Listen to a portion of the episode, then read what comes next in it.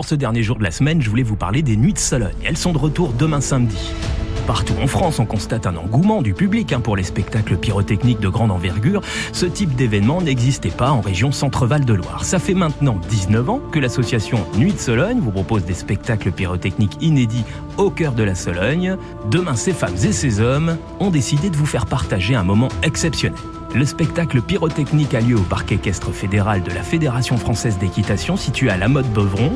Ce sera une soirée de rêve, de lumière et de féerie sur le thème de 20 000 lieues sous les mers. Il était évident que le capitaine Nemo avait découvert ce que les hommes cherchaient depuis toujours. Le véritable pouvoir dynamique de l'univers. C'est énorme, ça dépasse l'entendement. Comment un être a-t-il pu concevoir un tel navire et réussir à asservir une telle puissance qui dépasse les rêves des savants les plus hardis. Voyons, c'est un secret à révolutionner le monde.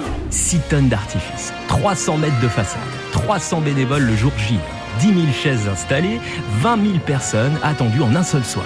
Un dispositif unique pour une soirée vraiment exceptionnelle, car en fait, ce n'est pas un spectacle qu'on vous propose ce soir-là, mais deux après le concert d'Ivani, dès 21h30, pendant une quarantaine de minutes. L'association Nuit de Sologne vous fera rêver la tête dans les étoiles sur le thème de 20 milieux sous les mers. Et puis après, une courte entracte, vous profiterez d'un second spectacle, Symphonie pyrotechnique 2023. Vous allez en prendre plein les yeux. Toutes les infos sont sur nuitsologne.com.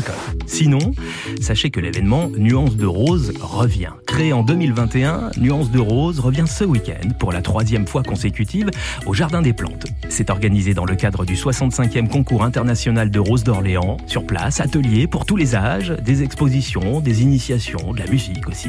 Un large panel d'activités riches en senteurs et en découvertes. C'était nos choix France Bleu du jour.